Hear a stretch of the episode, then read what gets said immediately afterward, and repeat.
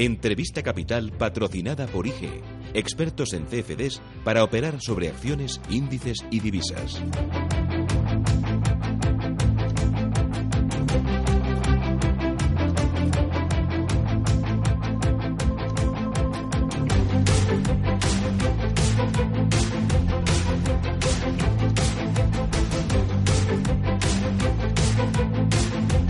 8 y 15 minutos de la mañana, Radio Intereconomía. Enseguida abrimos nuestro tiempo de análisis hoy con Gonzalo Garnica. Garnica, ¿qué tal? Muy buenos días. ¿Qué tal, Susana? Buenos días. ¿Qué va a pasar a partir del jueves? Pues me imagino que seguirá la, la, ceremonia esta de la confusión en la que estamos eh, metidos, ¿no?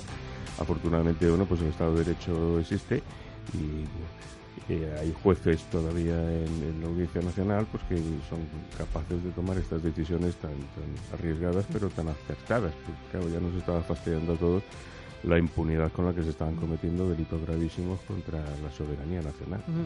Juan José Rubio, ¿qué tal? Muy buenos días. Buenos días. Y si sigue la ceremonia de la incertidumbre, la economía de Cataluña, pero de España, se, se va a resentir, se está resintiendo ya. Bueno, de hecho ya hay una estimación a la baja del crecimiento para el año que viene en tres décimas que puede comprometer algunas, eh, algunas eh, eh, variables fundamentales de la economía, como es la creación de empleo realmente em, estamos en una situación muy complicada y muy difícil. O sea, nos estamos, permíteme la expresión, pegando un tiro en el pie en el momento en el cual estábamos saliendo de la crisis. Gonzalo Atela, ¿qué tal? Muy buenos días. ¿Qué tal? Buenos días. Y mientras grandes compañías, compañías de toda la vida en Cataluña como Codorniu, eh, también dicen que hacen las maletas y bueno, cada día creo que son 150 las que van al registro a cambiar su sede. Bueno, eh, yo creo que es efectivamente, esto es como se dice, un lose-lose. Es un escenario de perder-perder. Aquí nadie gana. ¿eh? Todo esto no, no, no, beneficia a nadie. Y la, la, solución que se está vislumbrando más y más es, se apunta a las elecciones. Se apunta a las elecciones. Yo creo que al, al, que desde luego no le, le interesan es a la CUP. Con lo cual, bueno, yo creo que, en fin, por ahí, por ahí, por ahí está la salida.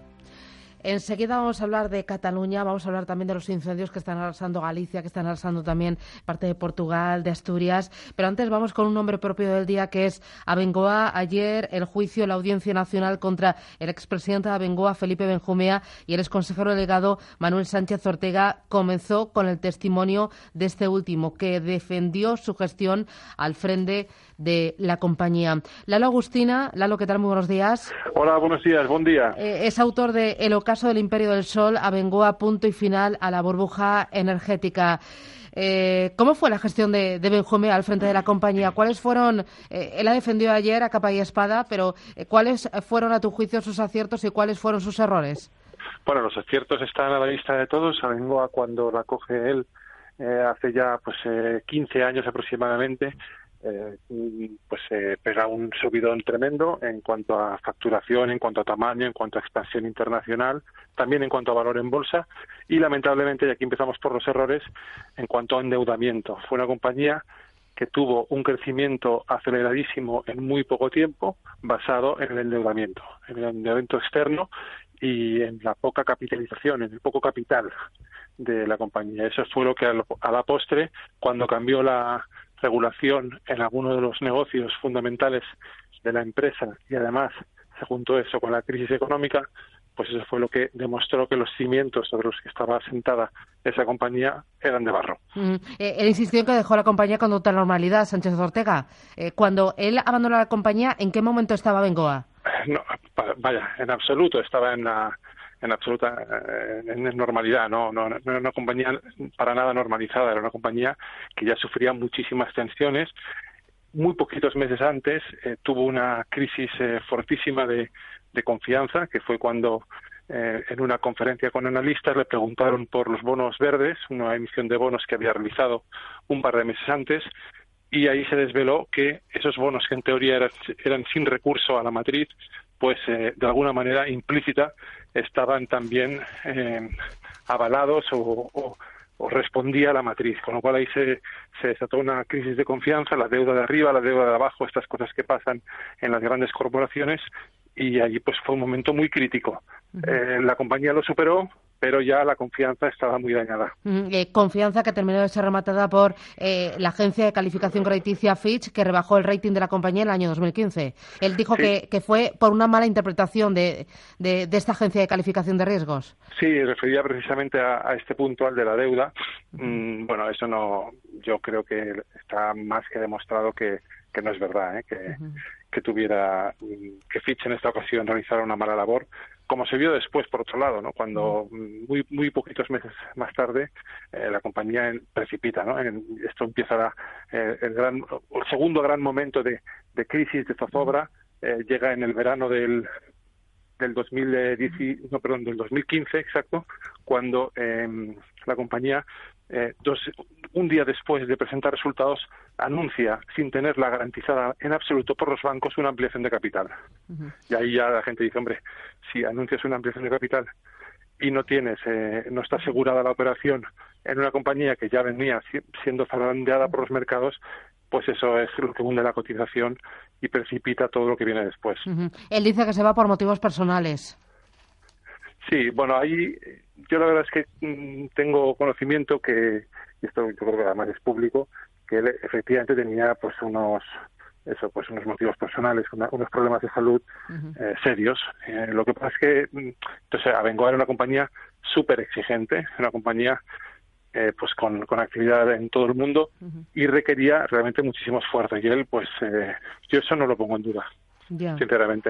Pero cuando se va se lleva una buena indemnización Sí, se lleva una buena indemnización como bueno, como ocurre con tantísimas, eh, yo en esto no me rasgaría las vestiduras, eh, esto ocurre en todas las grandes compañías, eh, para bien o para mal. bueno, aquí yo creo que entramos, es un tema complicado, sinceramente, el tema de las indemnizaciones, porque éticamente todos tenemos muy claro que cuando una empresa pues está en situación complicadísima, pues no procede, ¿no? parece como muy, no sé, fuera de lugar. Ahora bien, eh, jurídicamente yo tengo las dudas de que este tema vaya para adelante. ¿Y cuando se va, mantiene secretaria, despacho y chofer o eso solo lo mantiene Benjumea? No, él mantiene, él mantiene un contrato de, asesoramiento.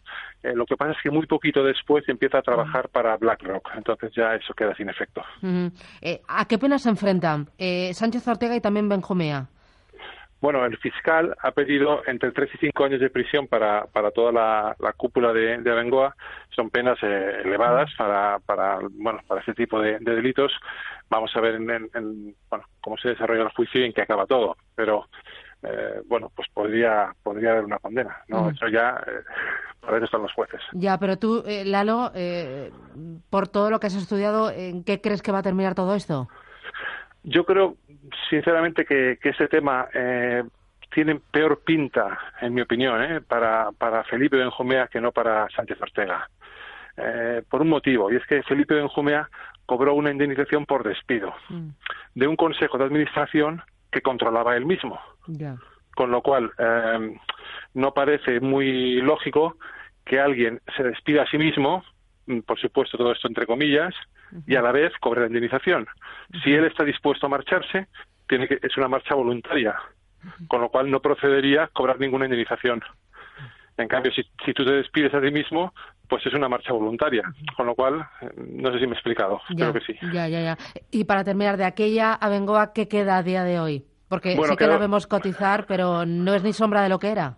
Bueno, la vemos cotizar, es una compañía, eh, ojalá, yo siempre lo digo esto, ojalá se, ojalá remonte, ojalá tenga esa segunda oportunidad, pero pues eh, la cotización lo dice todo, es una compañía mortecina en bolsa ahora mismo, eh, con una cotización, pues eh, creo que las acciones B andan por 0,011, 0,012, eh, un valor en bolsa inferior a los 300 millones después de haber capitalizado toda la deuda. Es decir, eh, bueno, pues es una compañía que, que hace lo que puede, que sobrevive, que tiene todavía una deuda muy alta, y, que tiene incertidumbres muy serias sobre su futuro.